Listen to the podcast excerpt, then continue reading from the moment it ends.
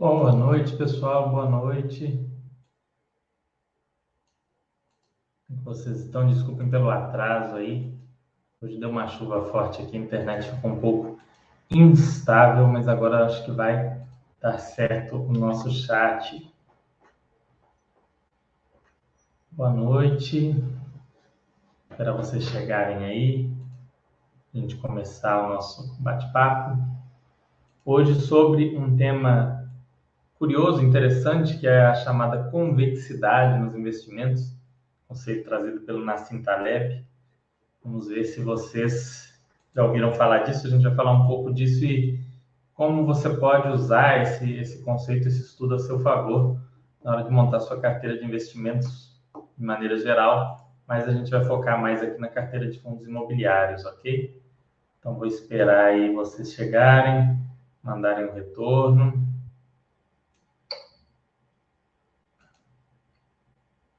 Vamos ver aí.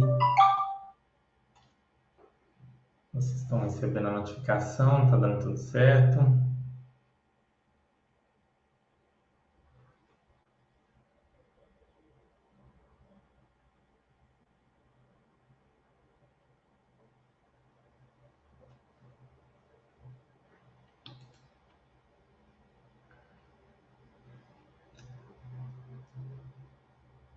Deixem aí o retorno, pessoal.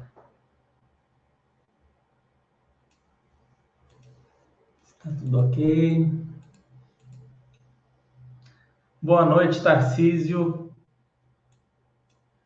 Vou falar, Tarcísio, mas não vou me aprofundar muito, não, né, no, nos conteúdos dos livros do Taleb. Eu vou falar mais sobre esse conceito básico de convexidade de uma maneira mais aplicada. Tá? Depois a gente vai, talvez a gente faça um outro chat sobre outras, aprofundando um pouco mais nos conceitos que ele traz. É, mas hoje eu, eu quero trazer um, uns insights aqui para vocês interessantes, uma coisa para vocês pensarem na hora de montar a carteira que eu acho que vai ajudar bastante, tá? É, que é na, na hora de escolher os fundos imobiliários, essa essa avaliação de risco-retorno, né? Então a gente vai falar um pouco desse conceito do que é a convexidade do Taleb e falar um pouco como que você pode utilizar isso na sua escolha de um, de um fundo imobiliário ou na montagem da carteira como um todo.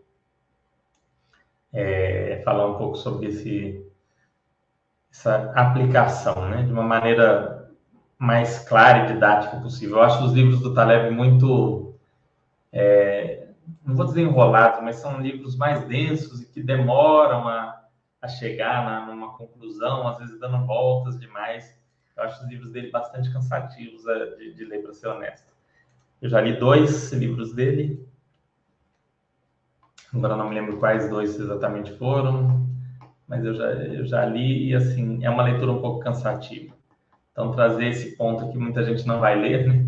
Trazer esses pontos aqui vai ser interessante. E trazer aplicado, né?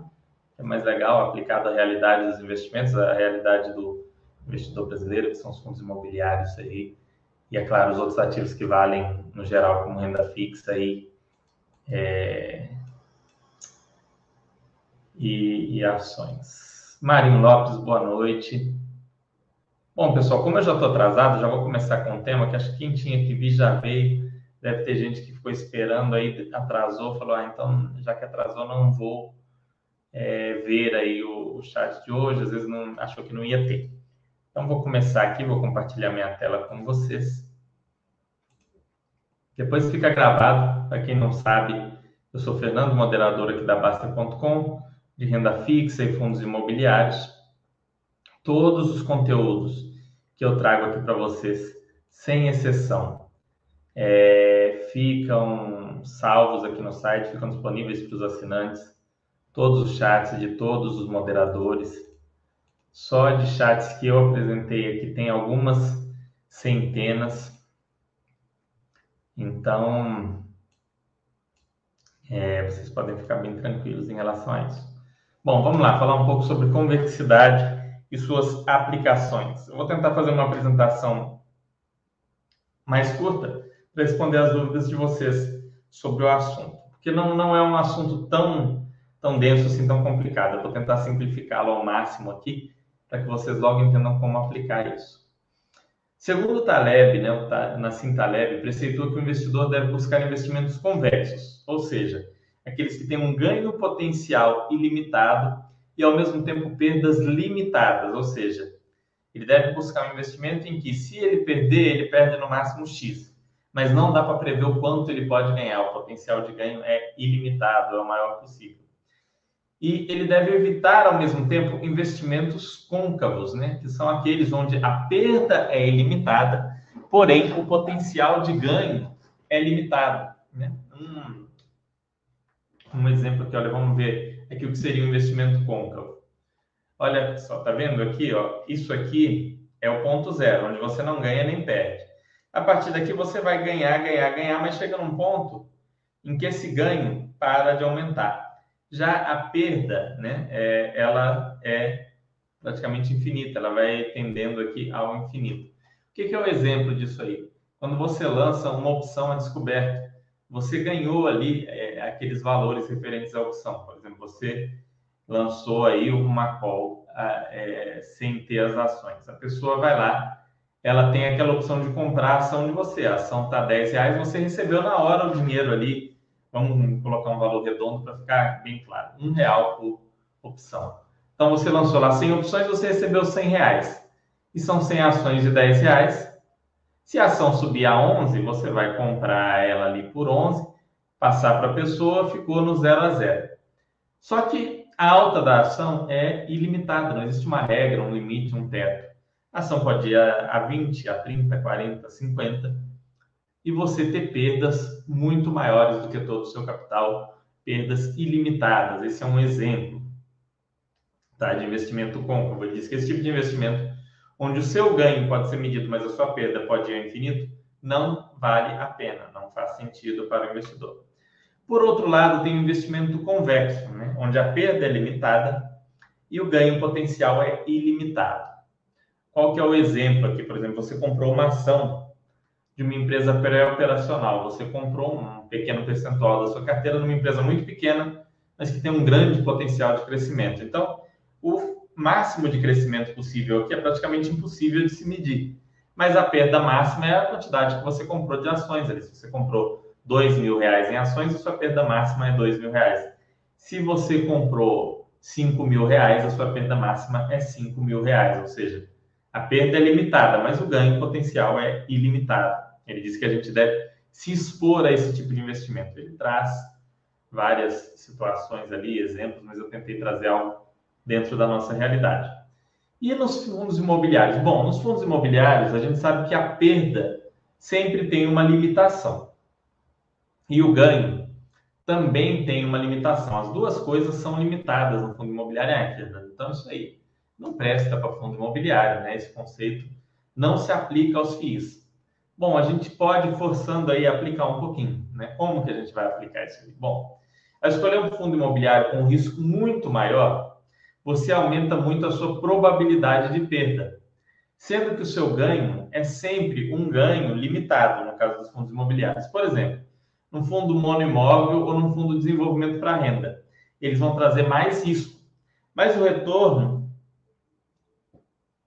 é limitado. Esse aqui está errado, mas um retorno limitado. Por quê? As pessoas estão dispostas a pagar até um certo valor por metro quadrado para a compra ou aluguel do imóvel. Elas, por mais que você faça o imóvel mais incrível do planeta Terra, você fez um novo Taj Mahal aqui no Brasil em forma de fundo imobiliário.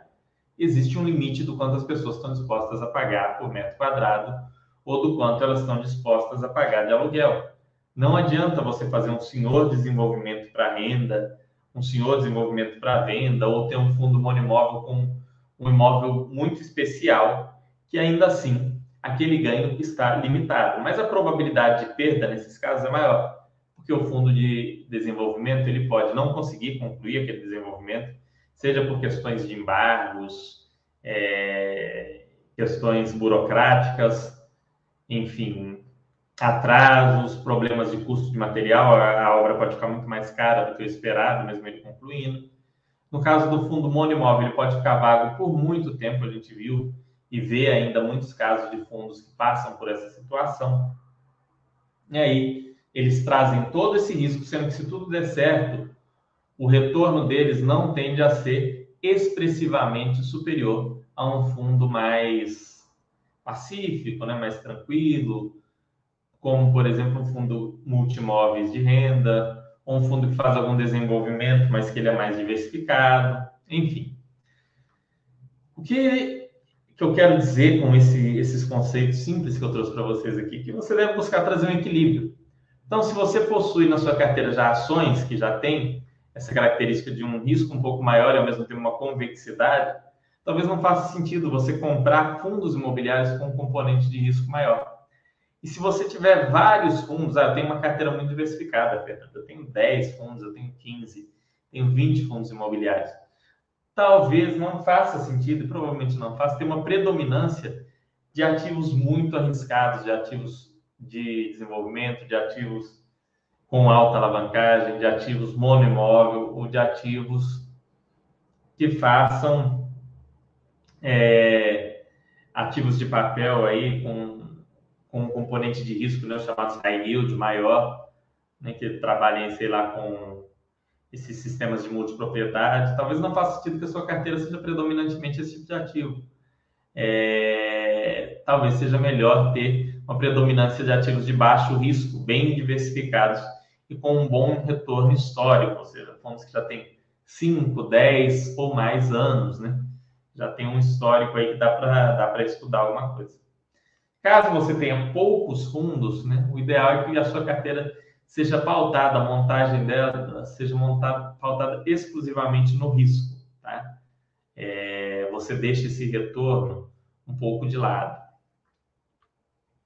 Vamos lá, vamos bater um papo. Vou falar um pouco mais do assunto ainda, mas a apresentação é isso. Só para vocês entenderem do que, que a gente está falando aqui e ver o que, vocês têm de dúvidas. Hoje o nosso chat atrasou, mas a gente vai trazer outros temas interessantes. Vou chamar os gestores novamente para bater papo também. Vai ter conteúdo legal com o gestor aí. Vai ser muito bom. Boa noite, Ted, Fox, como vai? Boas considerações, faz todo sentido. Que bom, professor Paulo, você gostou. Então, eu quero dizer o seguinte: é, se o retorno. Eu me lembro de uma época, isso esse é um exemplo bem claro. Estava na moda um fundo de shopping que estava reformando um shopping desenvolvendo outro, que é o FIGS. O pessoal falava muito, vinham me perguntar aqui direto sobre esse fundo. Não sei, acho que tinha um youtuber que falava muito dele. Não sei exatamente por que se falava muito desse FIX. E ele não tinha um, um, um, potencial de retorno muito maior, mas ele corria um risco bem mais alto. Como pode-se dizer, vamos colocar um fundo de shopping médio na época, né? vamos colocar um VISC, um HGBS, um XPMOLS, pagava 0,7. Né? Um ABCP, que tinha um risco um pouco menor do que ele, mas maior do que esses que eu falei, pagava 0,85. Aí ele, se tudo, tudo, tudo desse muito certo, ele ia pagar 0,90, 0,95, mas tudo dando certo. Né? Os cronogramas, sem atraso e tudo mais. Sendo que por um tempo você ia receber menos. Então, provavelmente, ele ia empatar com o Gran Plaza, que tinha uma, tem é, um risco maior também do que esses multi, e ficar ainda com um retorno muito, muito aquém é, de, de outros aí, coisas com risco similar. E as pessoas estavam numa febre com isso daí, que era um risco relativamente alto, onde o retorno não pagava aquilo daí. Então, vocês têm que ter muito cuidado com isso. Eu guardo até hoje uma série de reportagens. Boa noite, Leão Azul. Da época da OGX. Vocês se lembram da época do. Né, da, daqueles, aquelas empresas X, do Ike Batista e tudo mais. Era errado investir naquelas empresas? Não, é claro que não era errado investir naquelas empresas. Tá? Muita gente entendia que aquilo que era vendido era algo possível, era algo que ia acontecer. Mas qual foi o erro das pessoas, de muita gente naquela época? De muita gente que tinha experiência no mercado e de muita gente que nem sabia o que estava fazendo. O pessoal pegava todo o dinheiro e investia só naquelas ações. Tá? Era um investimento, a princípio, convexo, né? tinha um potencial de ganho que o proprietário, né, que o acionista majoritário vendia praticamente ilimitado, a perda para quem investia ali era limitada ao valor investido. Só que muita gente começou o quê? a pegar dinheiro emprestado para investir, a fazer operações com opções para tentar ganhar mais dinheiro ainda em cima dessas empresas. E teve gente que perdeu tudo. Eu vi gente que não só perdeu o próprio patrimônio, como perdeu da família, perdeu dos irmãos, perdeu dos pais, é, perdeu dos filhos, perdeu o patrimônio de um monte de gente. Por quê? Não fez o básico, que era diversificar e ainda se alavancou. Quando você se alavanca na compra de ações, você deixa aquela sua perda que era limitada, você, o limite de perda aumenta muito, podendo chegar até o infinito, em vários casos. Então, a gente tem que ter muito cuidado. É... Pois é, professor Paulo. No início, é normal, quando a gente começa a investir, a gente focar em retorno. Né? Nada mais clássico para o investidor de fundo imobiliário do que pegar e fazer um ranking de dividend yield e olhar os maiores ali para escolher. Nada mais comum do que isso para o investidor iniciante em fundos imobiliários. Tá? A gente vê bastante ainda, agora menos, né? O pessoal está mais esclarecido, mas era muito comum o pessoal pegar o yield, ranquear e escolher os maiores. E nisso vinha é, fundo que estava desinvestindo, que estava amortizando, vinha fundo que era um monoimóvel que o inquilino já tinha anunciado a saída, vinha fundo que tinha rolos seríssimos com, com a Receita e com outras pessoas, e, e dentre outras coisas. Então, havia uma série de problemas tá? É, que as pessoas simplesmente pareciam ignorar, simplesmente olhava ali o percentual e achava que aquilo estava tudo bem, que aquilo era o ideal. Eu tenho um vídeo aqui de erros meus, onde eu conto de algumas coisas parecidas com essa que eu fiz quando eu comecei a investir. Tem acho que até mais de um vídeo falando disso. Eu fiz algumas compras com esse tipo de análise e tal, e óbvio, né, foram coisas que depois estudando eu vi que não fazia nenhum sentido. Mas a gente deve pautar sempre a carteira nesse ponto de equilíbrio, né? É, é como eu disse com vocês. Primeira coisa, diversificação. Segunda coisa, sempre limitar perdas. Nunca faça nada que a perda é ilimitada. O Baster fala bastante uma coisa aqui que é muito importante e que é algo que se você gravar na sua cabeça você dificilmente vai se explodir, ao menos não vai se explodir com investimentos, que é o seguinte: você pode correr um risco grande de uma perda pequena ou de algo ruim pequeno acontecer, mas você não pode correr um risco pequeno de algo que vai destruir a sua vida, né? O exemplo clássico é a roleta russa. Você não pode correr aquele risco ainda que a probabilidade seja de 1 em 6, é, você não pode correr um risco daquele. Tá? Mas você pode correr um risco, né, é, por, por outro lado oposto, é, de jogar na Mega Sena. É um risco altíssimo de perder um valor pequeno de dinheiro. Você provavelmente já perdeu. Eu dou aquele dinheiro como perdido no, no ato do jogo. Mas se eu ganhar, né, fiquei milionário. Agora, você não deve fazer, por exemplo, como o pessoal que pega o 13 terceiro todo da família e junta para fazer um bolão de loteria. Aí você está correndo um risco alto de perder um, uma, um valor que faz diferença para você. Entendeu? Isso vale muito. Risco da ruína é triste, mas muitos assumem. Exatamente, professor.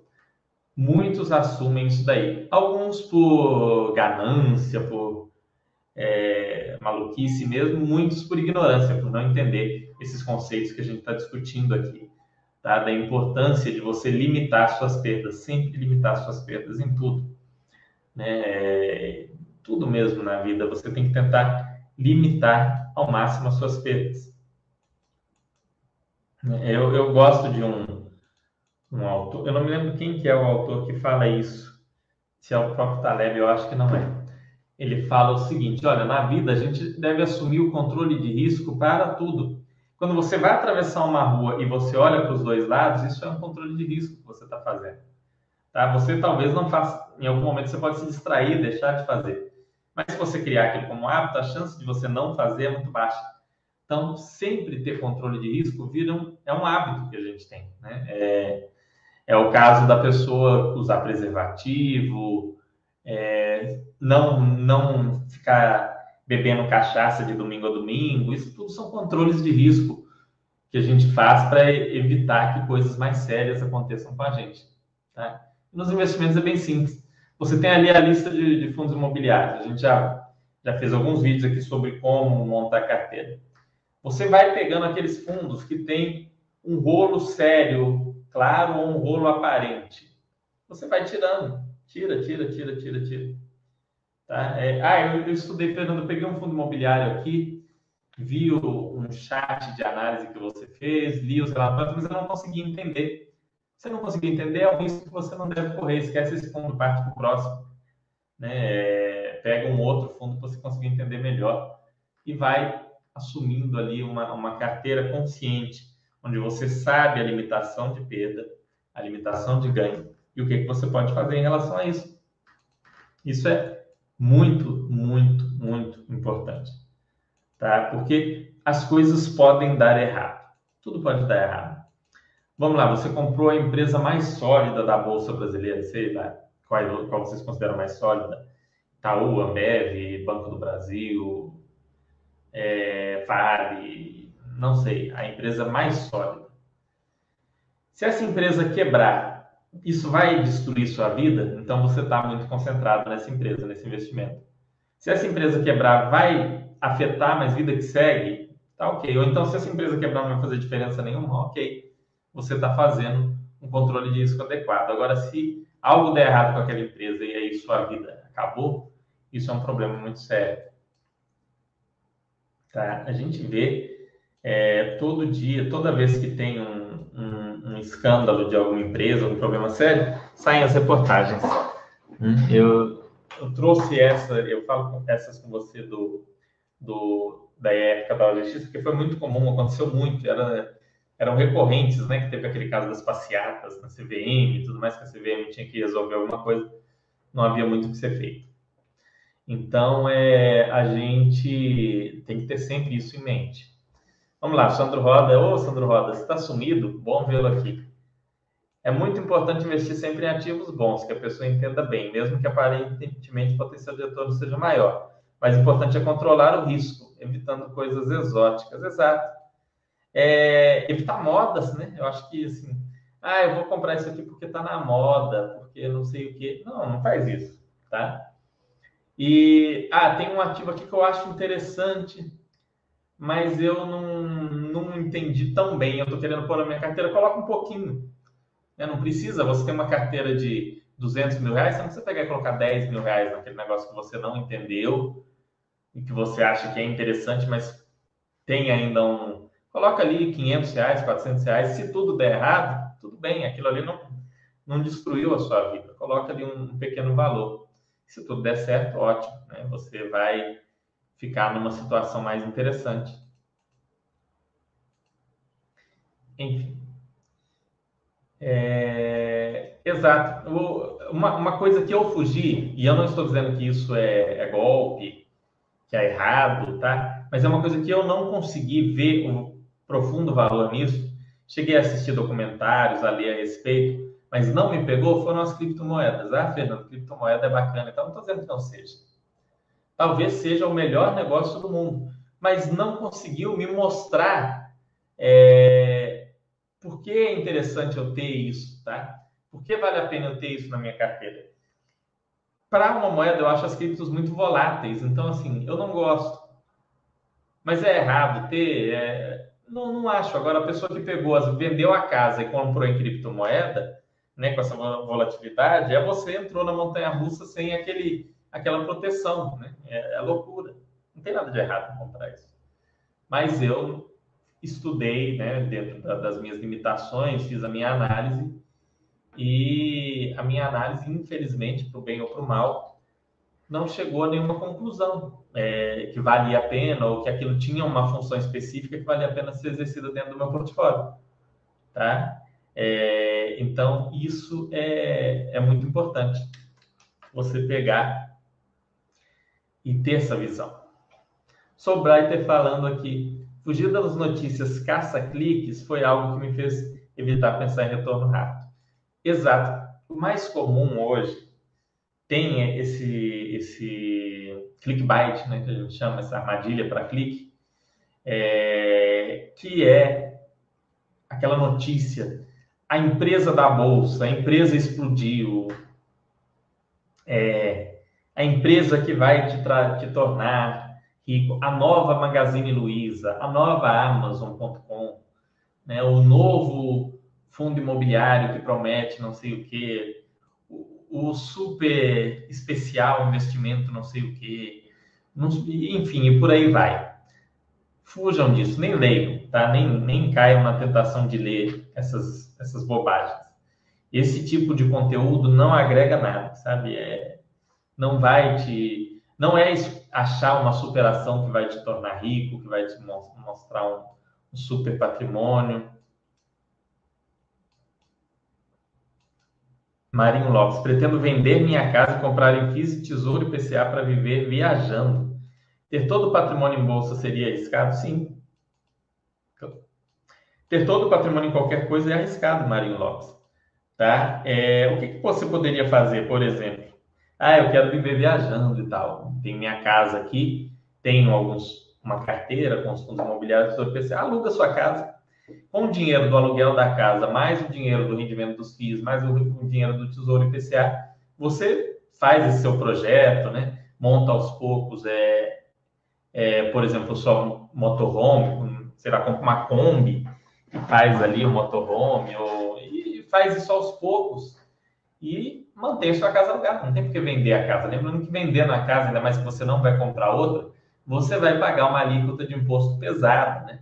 Você não vende a casa ali, fica com dinheiro é, com você simplesmente, além de ter os custos de comissão, tem a, a comissão da corretora, tem uma série de coisas. Então, assim, na teoria é muito legal, só que aí você vai, vende a casa, compra os fundos imobiliários, tem algum problema e, e aí como é que você faz? Então, o ideal é que uma carteira de fundos imobiliários, uma carteira de tesouro, uma carteira de ações seja montada gradualmente, gradativamente. E não assim de uma tacada, ah, recebi uma herança, ah, investi tudo. Ah, vendi minha casa, investi tudo, porque a chance de erro é muito mais alta. Grande mestre ancião, boa noite. Mestre ancião estava perguntando sobre quarto-sala, né, sobre kitnets e pequenos imóveis à venda. Ali deu um, um, uma postagem bem legal, mestre ancião. É, é um assunto bem interessante. Algum dia vamos, vamos ver se a gente faz um chat aí sobre imóveis, trazer algum, alguma pessoa que seja especialista, que entenda bem aí, porque foi um, um um tema levantado muito legal na área de FIIs imóveis pelo mestre Ancião. É, então, é, Marinho Lopes, esse, esse, seu plano é aquela coisa assim, é, é a história da, da Copa do Mundo? Não sei se você se lembra. Tinha o, na época do Garrincha, acho que não sei se foi a Copa de 50 e alguma coisa, foi de 50 e alguma coisa, 50, 54, sei lá é, tinha o técnico, né, o Fiola, ele fala com o Garrincha, olha Garrincha, você vai pegar a bola aqui, você vai fazer um passe, vai driblar esses dois, dar a volta e fazer o gol. Aí o Garrincha falou, não, tudo bem, professor, tá tudo certo. Mas você combinou isso com os russos que estão no outro time? Porque para esse seu plano dar certo, tem que estar tá combinado com eles, não é assim tão simples, né? Daí que tem a famosa expressão combinar com os russos. Você combinou isso com os russos? Porque não é assim que você chega aqui e, e, e pega a bola e vai e faz o gol. Não, não, é simples desse jeito, né? Então, assim, o plano é bom, mas né, é aquela história, dá, dá para você fazer isso de uma maneira mais bem estruturada, mais sólida. Talvez leve um pouco mais de tempo, mas tem que fazer. Sandro Roda falando, também não entendo de criptomoeda. Para mim não dá. Pois é, não significa que é errado que seja ruim, mas a gente não entende, a gente estudou e falou, olha, não cheguei a uma conclusão é, satisfatória de que faz sentido isso entrar no meu portfólio, não entra. E tá tudo bem. Ah, se daqui a alguns anos criptomoeda virar milhões, bilhões, não, não fazia parte do, do meu círculo de competência. Né? Igual o pessoal fica, às vezes, naquele saudosismo, ah, se eu tivesse comprado Magazine Luiza em 2016, né, na, lá naquele, naquele tempo, não sei o que. Bom, vejam, ó, em 2016 é, a empresa não, não tinha números tão bons. Em 2016, ela era um IPO recente. É, varejo sempre foi um setor muito complicado. Então, eu já investia em ações naquela época, mas o Magazine Luiza não passava em quase nenhum dos crivos. Então, eu fico arrependido de não ter investido. Não, eu tinha que seguir a minha, a minha filosofia, a minha teoria. Não investir nela, mas investir em outras empresas interessantes. Não passava nos meus crivos. Então, você tem certos crivos, de vez em quando vai ter uma coisa que você não investiria que vai dar muito certo. Mas isso, isso é ok. Da mesma forma que vai ter alguma coisa que você vai investir que vai dar certo também. Né? É, é normal, isso faz parte do. Ninguém investe em tudo, né? O Warren Buffett fala muito disso, é chamado círculo de competência. Você tem aqui é, as coisas que você entende, ou pelo menos um pouco ou suficiente para você investir, e no mundo existem dezenas, centenas, milhões de coisas das quais você não entende nada ou entende muito pouco, que não, não, não faz sentido você ter na sua carteira. Né? Enfim. Vamos lá, pessoal. Levantem dúvidas aí para a gente trazer mais conteúdo. Não precisa nem ser sobre o tema principal de hoje, acabou que a gente estendeu isso um pouco sobre controle de risco, é, e, e, é muito legal. E controle de risco é o grande diferencial. O que vai diferenciar, pessoal? Isso, prestem bem atenção, me, me cobrem isso lá em 2031. O que vai diferenciar o cara que investe hoje e que vai estar investindo lá em 2031 e o cara que investe hoje que não vai mais estar investindo em 2031, tirando o fato da pessoa morrer é, ou falir, né, empresário, essas coisas, é o controle de risco cara que controla risco consegue se manter investindo, consegue fazer buy and hold, consegue se manter 10, 15, 20, 30 anos investindo. O cara que não faz, não consegue. Isso é muito importante e muito sério, tá? Então, controle de risco é o foco do investidor consciente, do investidor que tem um. Como é que pode dizer? Que, que sabe o que está fazendo né? Isso, isso é o grande diferencial. É aquele, aquela velha história, nossa, se eu tivesse colocado todo o meu dinheiro em criptomoeda lá em 2011, né? hoje eu era talvez bilionário, só que se você colocasse todo o seu dinheiro lá, quando o dinheiro multiplicasse por 10, você ia ficar desesperado em vender, né? Mesma coisa, você comprou, né, o que o Basta chamou lá naquela formação de carteira, uma pimentinha, uma ação que tem um potencial grande, mas que é uma empresa meio problemática. Se você comprou um pouquinho dentro de uma carteira diversificada, ela talvez multiplica por 10, por 20, ela se estrutura, multiplica por 100, por 200, você vai conseguir manter no seu, na sua carteira, no seu capital.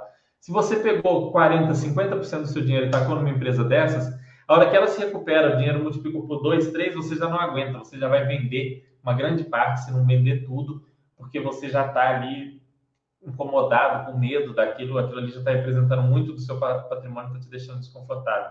Então, a diversificação, ela faz com que o, a sua carteira de investimento seja perene, com que ela se mantenha no longo prazo. Né? Mestre Ancião fazendo um relato, que legal. Quando cheguei na Baster, eu montei minha carteira com 80% de renda variável. Seis anos depois, a renda variável não chega nem a metade disso. Messi chegou naquele momento da maldição dos seis anos, né? Tem que ter muita atenção agora para não vender tudo no fundo em pânico, né? E comprar em Forex aí, né? Essas são coisas que acontecem. Quem não sabe do que eu estou falando, entra aqui na Basta.com e procura aí sobre a maldição dos seis anos. Virou até selo aqui na Basta. Quando a pessoa chega aos seis anos, é, é onde as coisas podem dar errado. Então, muita atenção com os seis anos. Felizmente, eu passei, eu vou fazer 10 anos ano que vem, ano que vem que eu faço 10 anos de base. Por aí, foi 2011 ou 12 que eu entrei aqui. Enfim, estou perto dos 10. Eu acho, né? É 12, é, por aí. Enfim, passei dos 6. Aos 6 que eu sobrevivi. Silvei falando, o que podemos fazer é colocar as chances ao nosso favor. Exatamente, Silvei. Colocar as chances ao seu favor. E principalmente não dá é, a chance de, da ruína, do fracasso, né, da falência, como o professor Paulo bem destacou. O professor Paulo falando, existe alguma vantagem se investir em FOF? Já li vi sobre desvantagem, mas teria alguma vantagem? Olha, professor Paulo, a vantagem é o seguinte: o, o FOF, né, aquele, o FOF é um investidor institucional, então ele tem acesso a certas emissões que o investidor pessoa física não tem. Ele pode comprar alguns fundos imobiliários que estão fechados, nem todos os fundos são de capital aberto, mas normalmente eles não fazem isso por causa de liquidez, né? E eles têm acesso também a algumas emissões, né, é, que exigem um valor mínimo de milhões ou de, e coisas assim que você não teria. E com isso ele pode fazer alguma renda diferenciada. Né? No caso do FOF, o valor patrimonial faz muita diferença, porque o valor do FOF, é, é, o patrimônio líquido do FOF, são as cotas que estão dentro dele cotado a mercado. Então, existe essa, essa distorção também de um FOF muito bem administrado, né, que em geral traga alfa, porque a alfa traga retornos acima do IFIX, e que está negociado abaixo do valor patrimonial. É um instrumento que, por assim dizer, a pessoa poderia usar para fazer trade. Eu, honestamente, não gosto muito do FOF, porque o que seria o legal do FOF? Né? Que a gente poderia dizer, olha, o FOF é legal para quem está iniciando, não sei o. Se o FOF tivesse menos volatilidade do que os outros FIIs, mas ele tem mais volatilidade. Pega o histórico dos FOFs, vocês vão ver que tem mais volatilidade do que os, os grandes fundos diversificados, seja de papel ou os grandes fundos é, diversificados de tijolo, shoppings, lajes, é, logística, etc. O, o FOF tem mais volatilidade. Ou se a renda do FOF variasse menos, né? a renda é mais estável, também varia mais. Pega lá um, um HGLG, um HGRE, um HGBS, um, estou falando de fundos que tem muito histórico, KNRI, VISC, e compara com FOFs. É, a renda desses outros varia menos do que a renda do FOF. Então, o FOF não tem esse, esse não traz essa segurança para o investidor iniciante, sabe, que não sabe bem o que está fazendo, de ter menor volatilidade, tanto no, no, valor das cotas quanto no rendimento. Então, eu não vejo muitos motivos para ter FOF na carteira, tá? Se você quiser... Ah, tem um gestor, Fernando, que eu acho ele espetacular, ele sempre... Eu, eu acompanho o FOF dele, sempre traz retorno muito acima do IFIX e tal. Você pode ter ele dentro de uma carteira diversificada mas, por exemplo, aquela lógica, ah, vou ter carteira só de FOFs porque eu vou ter uma boa diversificação, eu acho que não faz sentido. Eu acho que não faz nenhum sentido. O ativo que não tem valor, você vai ficar querendo adivinhar o momento de se livrar exatamente sobre live. Se você não enxerga aquele ativo como valor, e valor no sentido de você querer ser sócio daquele negócio mesmo, de querer estar ali, você comprou achando que era só uma oportunidade, você vai ficar ali confuso, ansioso, é, para se livrar daquilo dali. Né? Você não tem muito porquê ter. Marinho Lopes falando, nunca entendi muito a função da reserva de valor. É amortecedor psicológico para o investidor não sofrer muito com a queda das ações? Não, Marinho Lopes, esse amortecedor, né, esse porto seguro, eu sempre falo, ele é a reserva de emergência e a carteira de renda fixa, carteira de títulos públicos, é, e a sua reserva de emergência, que vai estar em poupança ou equivalente. A reserva de valor ela é para situações extremas no país. O pessoal que está há menos tempo é, investindo, enfim, pessoal mais novo, não se lembra dos momentos caóticos, né, de, de momentos meio complicados do Brasil, como os anos 80. É, mesmo a, as crises econômicas atuais, às vezes você quer ir embora para o exterior, ou, ou surge uma oportunidade para você ou tem uma crise do ponto de vista monetário, onde a, a moeda se desvaloriza muito. Enfim, tem, e tem uma série de situações onde a reserva de valor é quem vai te proteger.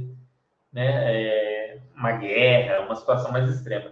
Nos anos 30, 40, 50, era a coisa mais simples do mundo você ilustrar para alguém a necessidade da reserva de valor. Né? A gente tinha passado pela Primeira e Segunda Guerra Mundial, começando a Guerra do Vietnã, é, aqui no Brasil, toda aquela instabilidade política, morte do Getúlio, enfim, era muito claro para as pessoas o porquê uma reserva de valor era interessante. As pessoas tinham cofres em casa, né, com pequenas barras de ouro, com joias caríssimas e tudo mais. Tinha uma lógica isso daí. Hoje em dia, não. Hoje em dia não tem mais é, um, um momento em que fica claro na sua cabeça. Mas não significa que essas situações extremas nunca mais possam acontecer. Né? Vejam aí o que aconteceu há pouco tempo no, no é, lá no Afeganistão, por exemplo, uma situação extrema. Às vezes a pessoa tinha que ir embora do país, tendo uma reserva de valor, poderia sair. Não estou dizendo que uma coisa parecida possa acontecer no Brasil, mas pode acontecer mil coisas. E a, gente, e a reserva de valor ela te prepara principalmente para isso. Para quê? Para o imponderável, para aquilo que você não consegue imaginar, aquilo que você não não consegue fazer um planejamento. Porque, se eu sei que daqui três anos o real não vai valer nada, eu começo agora a passar todo o meu dinheiro para uma conta lá nos Estados Unidos, no exterior, e comprar, investir apenas lá, mas eu não tenho como saber. Então, a reserva de valor, esse é o melhor, acho que é a melhor definição, ela te prepara para o imponderável. Sandro Roda falando, investimento nenhum dá certo se a pessoa não souber o que está fazendo, mesmo que seja o melhor ativo do mundo. Exatamente, porque ela vai ficar nervosa. Ou ela vai ficar nervosa porque caiu, mas quando cair muito, porque vai cair, né? Tem aquele gráfico que o Basta postou lá, né, da Apple caindo 90% num período curto de tempo, lá no início do, dos anos 2000, crise das .com. É, 90% é uma empresa hoje que vale aí bilhões e bilhões e bilhões, enfim. É, o pessoal não, a pessoa que estava ali com a empresa comprou por causa de moda, vendeu, desesperado. Ou então, na hora que ela se recuperou, já vendeu. Quem ficou teve o capital multiplicado ali por algumas milhares, ou centenas ou milhares de vezes. Então, assim, se você não sabe o que você está fazendo, não importa que você esteja fazendo a coisa certa. No caso dos investimentos, se você não sabe o que você está fazendo, alguma hora você vai ficar nervoso, ansioso e vai fazer besteira. Veja Júnior falando, eu tenho reserva para aportar no caos. Se o mundo não acabar, geralmente é um bom negócio. Olha, Veja Júnior, é outra coisa que teoricamente funciona bem. Mas na prática, quando o caos acontece, tem algumas opções. Ou o caos vai te afetar, né? Ah, tem, tá tendo demissões em massa, não sei o que, e você foi demitido. Aí essa reserva vai ter que se transformar numa extensão da sua reserva de emergência. Ou você vai ficar muito nervoso e não vai ter aquela frieza necessária para aportar nesse momento, que é algo que também acontece muito, tá? A pessoa fica nervosa, ansiosa. É... ou esse caos demora tanto que o fato daquele dinheiro estar tá fora do mercado, o que você perdeu de retorno no período, mesmo você conseguindo aportar no caos, você não recupera. Tem alguns estudos sobre isso aqui.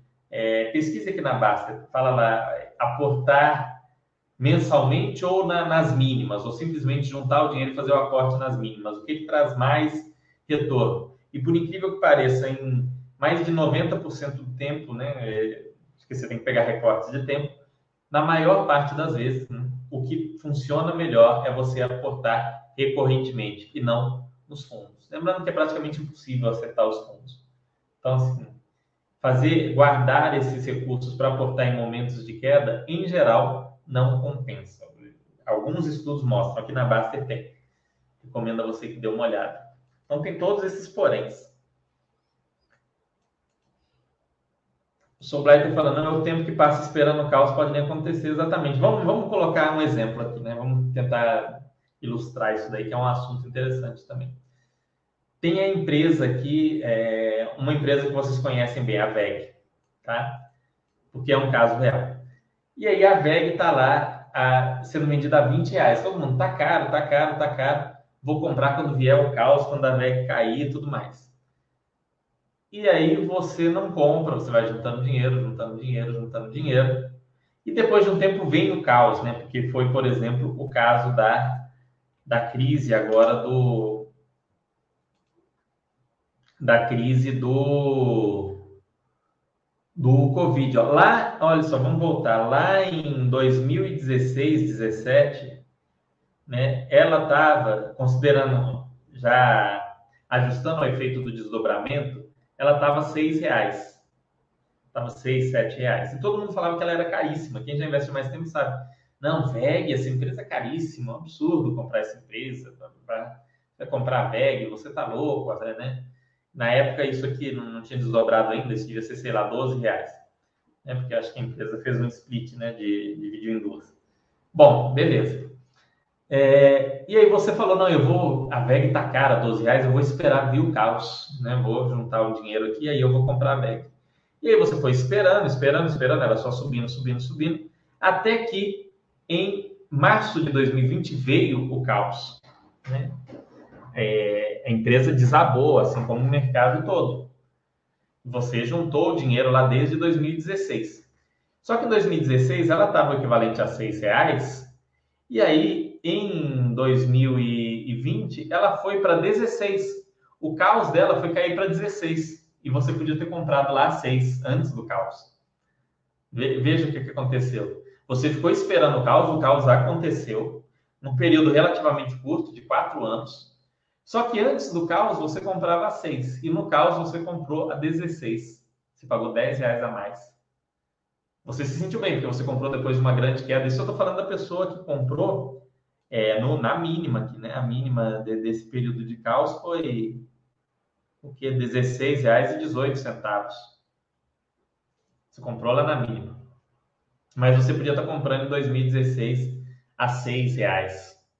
Entendeu? É... Veja bem, você esperou o caos, o caos aconteceu, mas mesmo com o caos, como a empresa passou a gerar mais valor, mais resultado, consequentemente foi se valorizando. Então, o que era caro antes, né, deixou de ser. É interessante. É, não, a reserva para adversidades, né, é uma reserva para emergência, para situações extremas, isso é muito importante, né? É uma reserva para uma situação extrema. Eu também tenho isso daí, né? Uma, um, uma parte da minha renda fixa que tem mais liquidez, que vai além da reserva de emergência. Isso é importante, até porque algo muito ruim pode vir a acontecer, algo pior do que o que a gente imagina, tá? Mas essa ideia do aporte maior eu entendo o, o, seu pensamento, dá vontade da gente pensar assim, porque tem histórias, né? Tem histórias legais. Ah, o, o, um exemplo clássico é o do Warren Buffett. Ah, o Warren Buffett ele esperou que a Coca-Cola entrou numa crise lá, que ela mudou o sabor do refrigerante, né? E o valor despencou, ele comprou uma ação e tal, e, e, e ganhou dinheiro. Mas é, ele mesmo fala que se ele tivesse comprado Coca-Cola lá atrás, quando ele achava muito caro, o retorno que ele teria tido, considerando o pagamento de dividendos e tudo mais, teria sido muito maior do que ter esperado esse momento da Coca-Cola, ele que é o maior acionista individual da empresa, teria sido mais interessante. Tá? Então, assim, é contraintuitivo, parece bem lógico, assim, olha, eu vou colocando meu dinheiro na renda fixa, aí vem uma crise, despenca tudo, eu compro, vou juntando mais algum dinheiro na renda fixa e os aportes, e aí eu compro.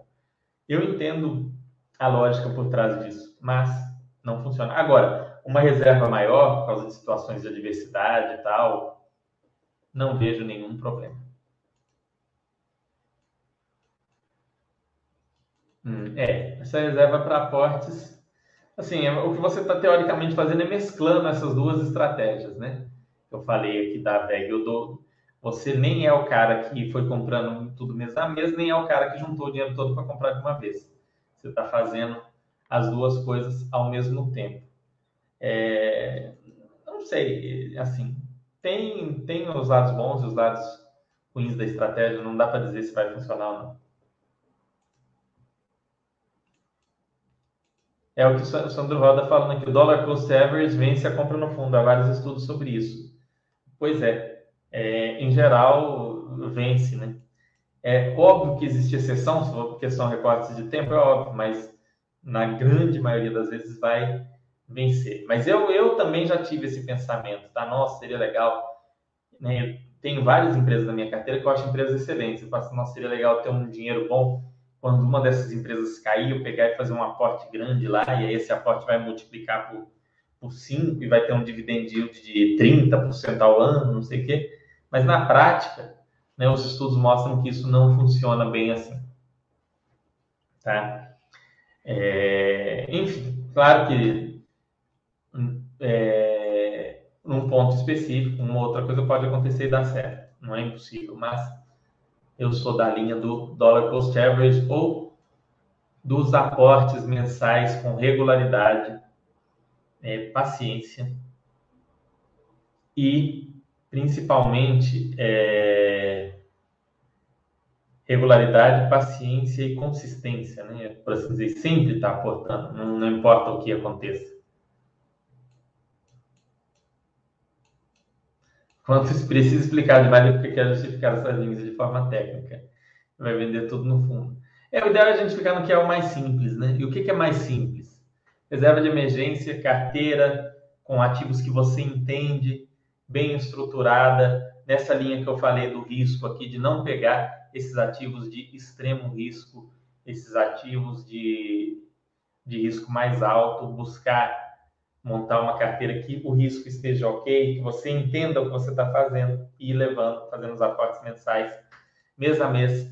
E acreditem ou não, é muito chato, fica muito chato. O início é muito mais legal quando você está com mil ideias que você vai comprar e vai acontecer você vai comprar essa empresa e ela, ela vai ser um novo Droga Raia, um novo Magazine Luiza, e você vai ficar, como diria o Chaves, né? Exasse, exasse, exasse, que vai acontecer e vai ficar milionário. É muito bacana pensar isso, mas na prática, investimento. O, o Peter Lynch fala uma coisa sensacional. Se você está se divertindo demais nos investimentos, você está fazendo alguma coisa errada. Não é para você se divertir. É para ser entediante, é para ser chato, é para ser monótono, né? é para ser todo mês pegar, aportar, fazer o investimento, dar, fazer uma análise, um estudo das empresas, seguir a vida, trabalhar, aportar.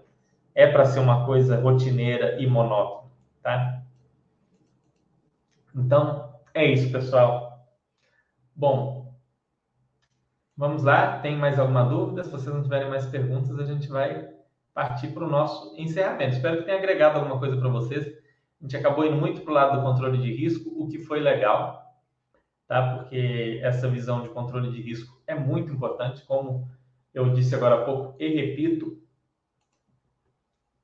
Daqui 10 anos, daqui 12 anos, daqui 15 anos, quem vai estar investindo ainda, quem vai estar talvez participando desse chat ou talvez batendo um papo, postando meme lá na Basta.com, vão ser as pessoas que fizeram um bom controle de risco, não vão ser aquelas pessoas que compraram os ativos com maiores retornos, que deram uma grande tacada, não vão ser essas pessoas, tá? De nada, Logan, eu que agradeço a sua presença aqui. Ó, o William GTR. É, Logan, eu e o. Não sei se você. Você deve curtir quadrinhos, né? Eu e o. E o. Eu e quem? É, a cabeça minha ruim. Eu e o Marcelo, a gente tá, tá para combinar de fazer um, um, chat aí falando de quadrinhos. Né? Ele fez um falando sobre música com o Cenezino, que foi bem legal. A gente está pensando em fazer um falando de quadrinhos aqui. E aí venha também você, se você for fã aí. Eu tenho a, aquela coleção do Wolverine, a revista formatinho, eu tenho completas, todos os. Aqui tem até que ver onde elas estão para essas coisas ficam guardadas, pode mofar, a gente tem que ter cuidado. William Fernando, no caso de um FII fica ruim, posso deixar ele parado na carteira com uma ação e só parar de aportar? Ou é melhor tirar da carteira? Pode, pode deixar, não tem nenhum problema, tá?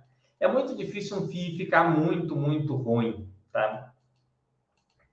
É, a não ser que seja um fundo mono imóvel, se você fez aquele controle de risco inicial e não pegou mono imóvel não pegou fundos de risco muito alto, é muito difícil ele ficar ruim, assim, ficar uma coisa terrível.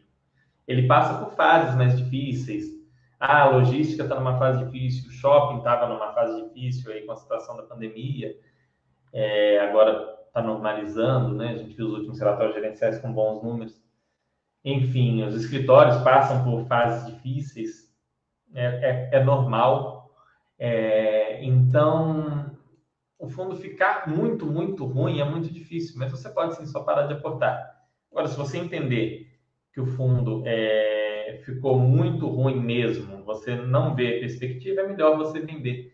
Porque diferente das ações, em que às vezes você não vê perspectiva, mas ela dá aquela volta por cima, e aí é um verdadeiro turnaround, o fundo não tem muito isso, porque o potencial de ganho do fundo, ainda que ele resolva todos os problemas, é muito limitado, né? Como eu disse, existe uma limitação do quanto um, um inquilino está disposto a pagar de aluguel por metro quadrado, está disposto a pagar por, por um imóvel.